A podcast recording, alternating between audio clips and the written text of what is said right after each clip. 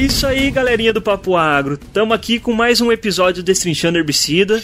Eu sei que vocês gostam e hoje a gente vai falar de um herbicida aí que tá salvando o couro nosso. Por enquanto, porque a pressão em cima desse herbicida também é grande. Eu acho que ele só perde pro glifosato em cima de pressão, porque o glifosato sofre uma pressão que não tá escrito. E esse aqui, principalmente pro Brasil, tá sofrendo também, que são os inibidores da CCase. E para falar hoje sobre os inibidores da CCase, eu trouxe o professor Leandro Da Unesp de Dracena. Ele que é responsável lá da, da disciplina de plantas daninhas. Por favor, professor Leandro, se apresenta aí para os nossos ouvintes. Bom, obrigado, Vitor, pelo convite. É uma honra né, poder participar desse bate-papo, é, estar tá aqui junto com os ouvintes do Papo Agro hoje. É, como você comentou, eu sou engenheiro agrônomo formado pela Estadual de Mato Grosso do Sul, tenho mestrado e doutorado pela Unesp de Botucatu e desde 2017 eu sou docente responsável pelas disciplinas de plantas daninhas e métodos de controle da Unesp Campus de Dracena. Ah, muito bem, professor. E eu tava aqui fazendo uma brincadeira aqui com os nossos ouvintes e falando que o ACCase sofre muito aí, né? Que ele tá com uma, uma pressão muito grande nele aí, né? Pra quem não pegou essa referência minha aí, você poderia explicar por que que eu tô brincando, do porquê que eu tô falando que a pressão em cima deles é, é bastante grande aí? Por quê? Qual que é a responsabilidade deles aí na, na agricultura brasileira? É, na verdade esse, esse grupo né, de herbicida aí, eles surgiram lá na década de 70 e até hoje eles são muito utilizados, né? Eles hoje são conhecidos aí como os graminicidas, né? E específico aí para controlar e vem se destacando no cenário por ser uma das principais alternativas de manejo de plantas monocotiledôneas que são resistentes aí a glifosato. E é, e é interessante destacar, né, Tropal, de que a, as gramíneas é, são uma das plantas daninhas de mais difícil controle, assim, aqui, principalmente em ambiente tropical, né? Por elas ter essa vantagem delas se adaptarem um pouquinho melhor do que as, as dicotiledôneas, né? As folhas largas, né? Em outras palavras. Não que as folhas largas não sejam um problema, elas são também, mas as gramíneas acabam sendo um pouquinho pior, né? Então acaba aumentando a responsabilidade aí dos graminicidas em cima uh, do manejo, né? Você concorda com, com isso que eu, que eu falei ou discorda um pouquinho? não, exato. É, é, é, de fato uma. Se a gente considerar as principais plantas daninhas hoje que nós temos, né, a gente vai estar tá destacando aí uma boa parte delas são monocotiledôneas, né? São plantas com metabolismo C4 que tem essa, essa vantagem de em termos de uso né, do, dos fatores do meio quando comparado a outras espécies. É, isso é verdade, né? Quando a gente vai comparar, elas acabam ganhando aí, principalmente pelo metabolismo C4, né?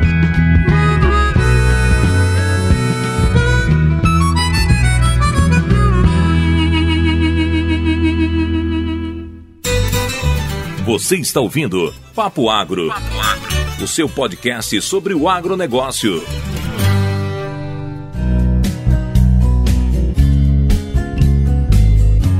Agora indo um pouquinho mais para frente, eu queria falar aí da questão do mecanismo de ação dela, né? De como os inibidores da CCase funcionam. Mas antes da gente ir ou junto, não sei como você preferir, o que que é a CCase? O que que significa a CCase? Ah, legal. Uh, então, a gente está desde o início falando então dos herbicidas que são inibidores da CCase e aí é o que é mais importante a gente entender o que de fato o que, é essa CCase, né? Então, é, basicamente é uma enzima, né, chamada, ela tem um nome mais complicado, chama acetilcoenzima carboxilase, mas o que é mais importante a gente guardar em termos de informação é que essa enzima ela atua no processo inicial de formação dos lipídios, né? então no, também conhecidos aí como os ácidos graxos nas plantas. Então, essa enzima ela é importante para formar, né, depois lá no final, a membrana plasmática das células. Então, a membrana plasmática a gente já conhece aí, né, aquelas estruturas é, compostas por lipídios e fósforo principalmente, e que são de fato aí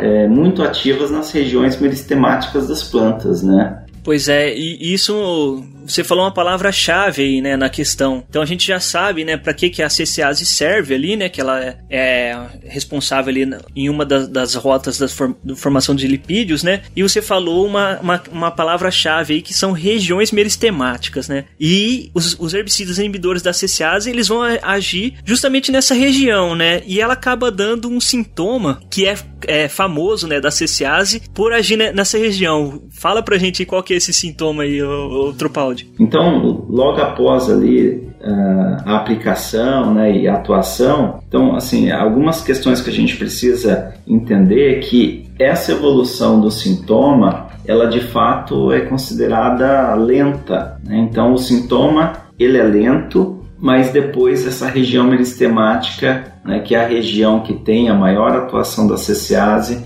ela acaba não havendo a formação dos lipídios, não tem a formação das células de forma adequada e acaba provocando uma necrose na região meristemática. Então, esse sintoma de coração morto é justamente porque você consegue destacar com muita facilidade aquela parte mais jovem, né, que ainda está é, encartuchada, digamos assim, das gramíneas. É, esse sintoma ele facilita bastante a identificação, né, quando é aplicado um inibidor da CCase, né? Porém, não tem só esse, né? Tem outro também que, que de cara, assim, vamos por em 90% dos casos você já fala que é uma, um inibidor de CCase, né? Qual que é esse que eu tô falando aí? esse envolve a coloração, né? Ah, geralmente as folhas começam a assumir um, uma pigmentação um pouco mais arroxeada e, e que muitas vezes até se confunde um pouco com deficiência, principalmente de fósforo, né? Sim, tem, tem outras características também que ainda um dia eu vou explicar, eu vou falar, comentar melhor, é que nem todo arroxeado, né, assim como você destacou a questão do fósforo, é a CCase, né? Tem outras características também que, que dão esse arroxeado e que são bem legais de se estudar. Uh, professor Tropaldi, eu acredito que a gente já uh, falou legal aqui da questão dos sintomas e o, o funcionamento da CCase também. Agora eu queria que a gente destacasse um pouquinho melhor como que ele funciona, né? Qual que é o mecanismo de ação dos, dos inibidores de ACCase ali, como que eles agem na planta, né? Se, se, você pudesse destacar aí pra gente como que é esse funcionamento, acho que ficaria bastante interessante pro pessoal entender. Então, os herbicidas que são inibidores da ACCase atuam ali né, na rota de síntese de lipídios, né, e aí a gente precisa entender que esses lipídios eles são produzidos ou dentro do cloroplasto, no citoplasma das células, mas antes disso, acho que é importante a gente destacar que esses herbicidas, de uma forma geral, né, eles são facilmente absorvidos né, via folha e se translocam muito bem nas plantas, chegando até ali no, no sítio de ação, né, que estão lá na, em geral em maior quantidade nas regiões meristemáticas das plantas. Né? E aí então eles precisam chegar lá a nível de citoplasma, nível de cloroplasto, para poder interagir e bloquear a ação, né, o funcionamento da enzima CCase. É, é interessante você falar isso, Tropaldi, porque a gente vê, né, a, a CCase ela tá presente nas monocotiledôneas e nas, e nas dicotiledôneas também, né? E por que então só a, as gramíneas, né, as monocotiledôneas são atingidas pelos inibidores da CCase, né? Quer dizer, tem algumas exceções que a gente vai comentar mais para frente, mas em, em, via de regra, né, uh, geralmente a, as gramíneas são afetadas e as dicotiledôneas não são afetadas. Por que que ocorre essa diferenciação entre mono e dico? O herbicida ele não tem olho, né, para saber o que, que ele tá atingindo, se é folha larga ou folha estreita. Por que, que ele sabe? Como que ele sabe? Tá, é, legal. Essa é uma da, das dúvidas que são mais frequentes e que de fato justifica todo esse funcionamento e principalmente esse entendimento da seletividade desses herbicidas, né? O que acontece é que de fato todas as plantas apresentam aí as ACCases. Uh, o que diferencia é que, em geral, existe uma forma dessa CCase no citoplasma e uma forma, né, uma chamada uma isoforma no cloroplasto. Em geral, o que acontece? Nas espécies que são monocotiledôneas, essas, a CCase ela é sensível né, ao, aos herbicidas. Ao passo quando a gente considera as plantas que são de folhas largas, né, as chamadas aí, eu, eu digo cotiledones, por exemplo, elas de fato existe uma diferença. No citoplasma, de fato, tem uma, isoforma muito parecida lá com as espécies gramíneas e são sensíveis, mas a grande diferença é a isoforma que está presente no cloroplasto.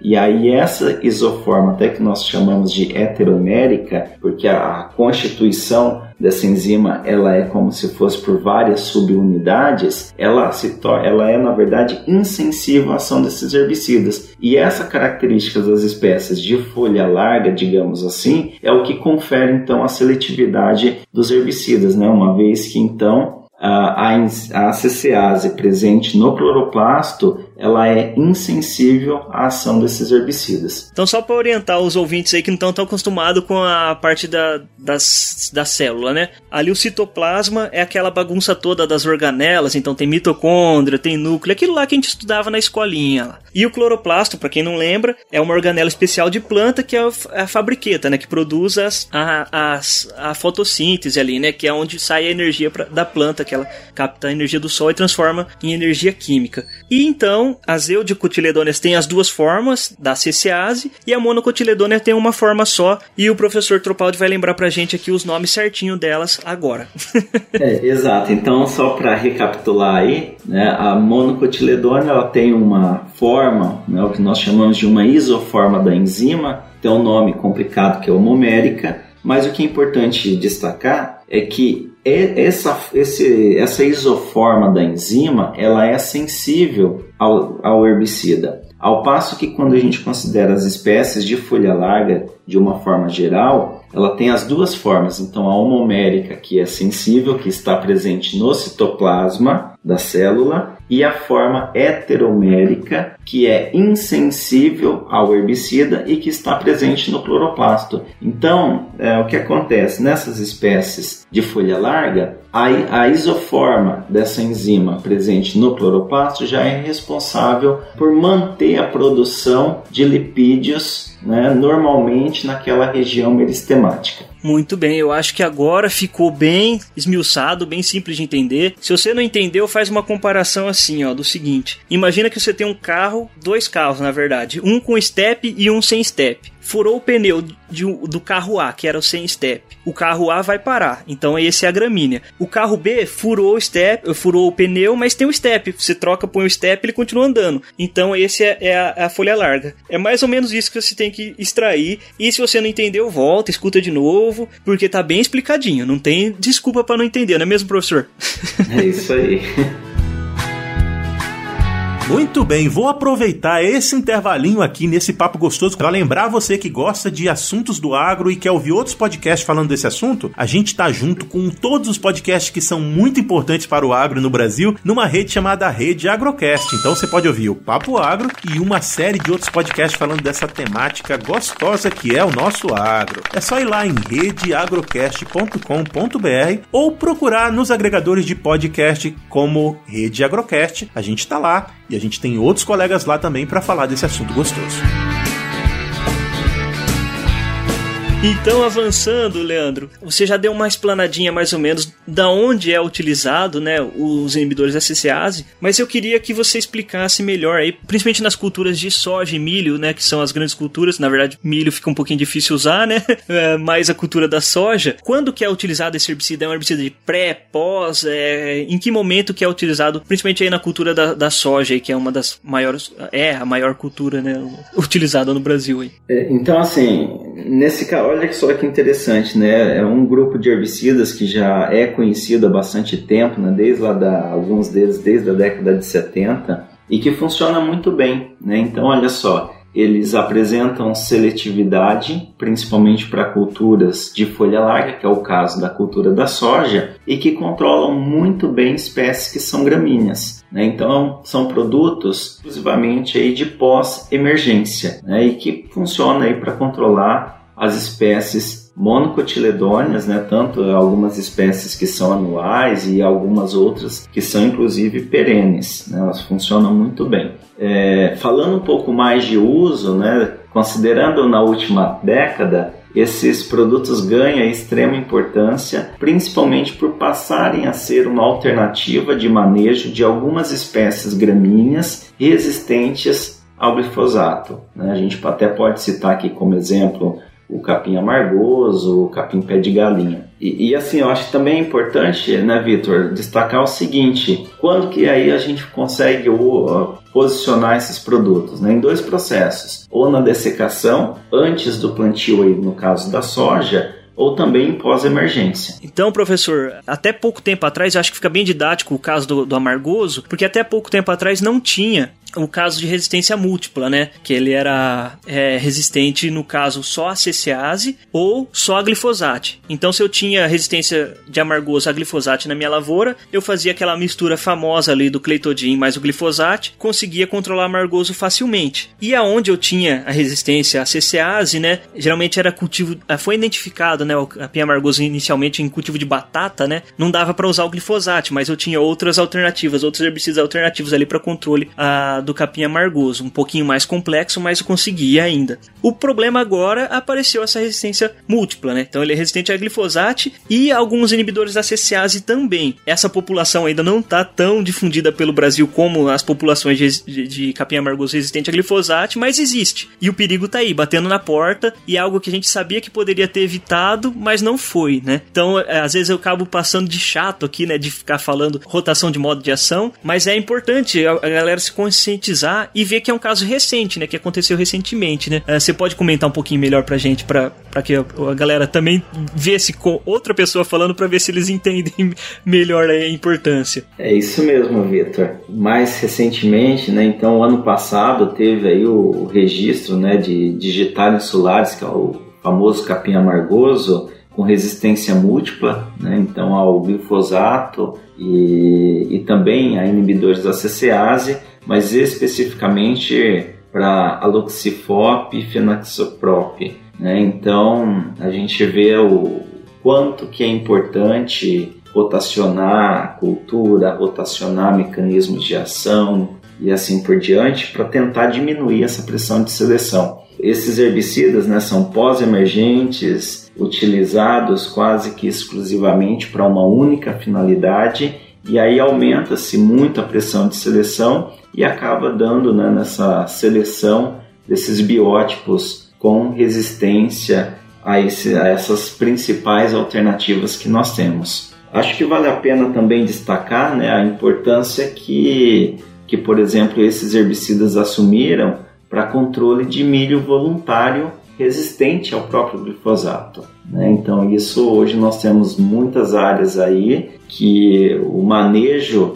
é, desse milho voluntário ele está praticamente sendo feito é, com inibidor de ACCase também. É, você estava falando, professor, da questão dos FOPs, né? E aí eu queria que você é, falasse um pouquinho das duas grandes famílias que a gente tem de SSAs, né? Os FOP e os DIN, né? Comenta um pouquinho melhor pra gente qual é a diferença entre o, as duas grandes famílias ali. No Brasil, então, existem basicamente dois grandes grupos químicos, né? Que cada um deles envolve aí alguns princípios ativos que são bastante conhecidos é, do dia a dia. É, são dois grupos químicos. O primeiro conhecido como ariloxifenoxipropionatos, né, que aí são o que nós conhecemos como FOPs ou PROP. Né? Então, como exemplo aqui, fluazifop, aloxiprop, fena, é, quinzalofop, fenoxaprop, né, como exemplos. E também o outro grupo químico que faz parte dos inibidores da CCase, ciclohexanodiona, que são os jeans, e aí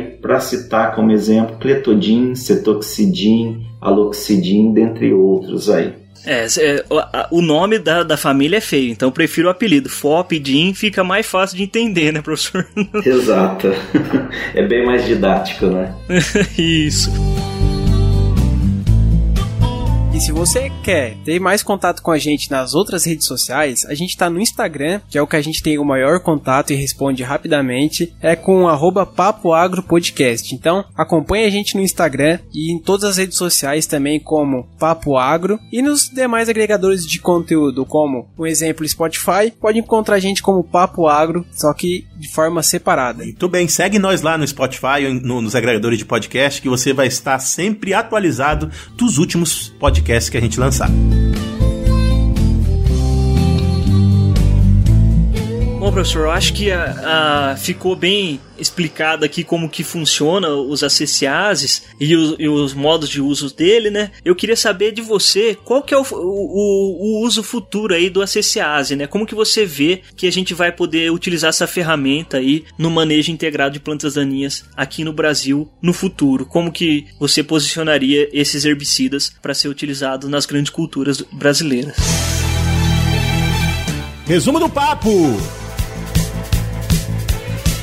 Bom, ah, sobre o meu ponto de vista, né, o, futuro, na verdade, ele já é o, o presente. Né, então, é, é um grupo fantástico que funciona muito bem, que entrega resultado, né, que, que tem ali algumas questões que são interessantes, né? Então a questão de ser pós-emergente, de controlar muito bem as espécies gramíneas, né? E, e, que resolve muitos problemas que a gente tem, inclusive com a questão da resistência. Ah, acende aí uma luz vermelha de alerta para a questão da evolução de resistência para esse mecanismo de ação em questão. Então, mais uma vez, né, a questão de rotacionar produto, de elaborar um programa de manejo que de fato possa retardar essa evolução de resistência de plantas daninhas é fundamental. Mas além disso, nós sabemos aí que existe um trabalho também por, por algumas empresas aí, inclusive para desenvolvimento de algumas culturas transgênicas, né, que com tolerância aí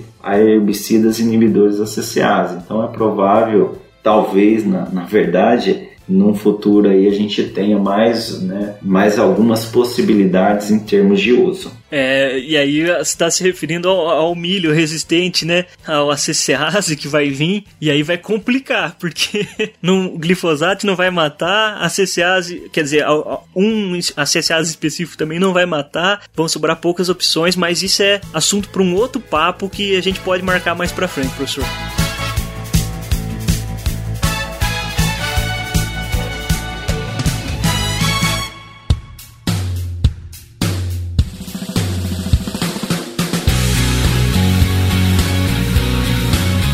Fica à vontade aí para divulgar, professor, o projeto que o senhor tem aí nas mídias sociais, passar o, o, o Instagram lá que, que você maneja e, e dar o seu tchau aí para os nossos ouvintes. Bom, eu quero agradecer aqui a oportunidade, né? Sempre é muito bom a gente estar tá discutindo, é, resgatando aí algumas informações e compartilhando-as né, com, com todos. Agradeço uma, mais uma vez aí o, o convite e para quem quiser seguir, né, a gente tem lá o Instagram que divulga aí algumas informações, conhecido como GPM underline é, Unesp, e aí só seguir lá que a gente sempre está publicando alguma parte da, das atividades que nós desenvolvemos. Bom, é isso aí, rapaziada. Eu já tô seguindo lá. Faço questão que vocês estão ouvindo o episódio já sigam lá também. Vai lá, já manda uma, um oi pro professor Leandro Paulo e fala: Ó, oh, viemos pelo Papo Água, pra ele ficar sabendo que vieram pela, ouvir o, o episódio.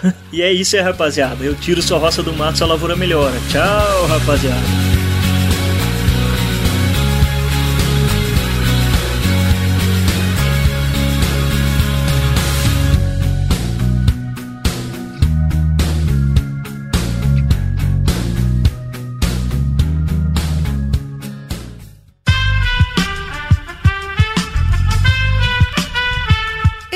Podcast foi editado por Aerolitos Edição Inteligente.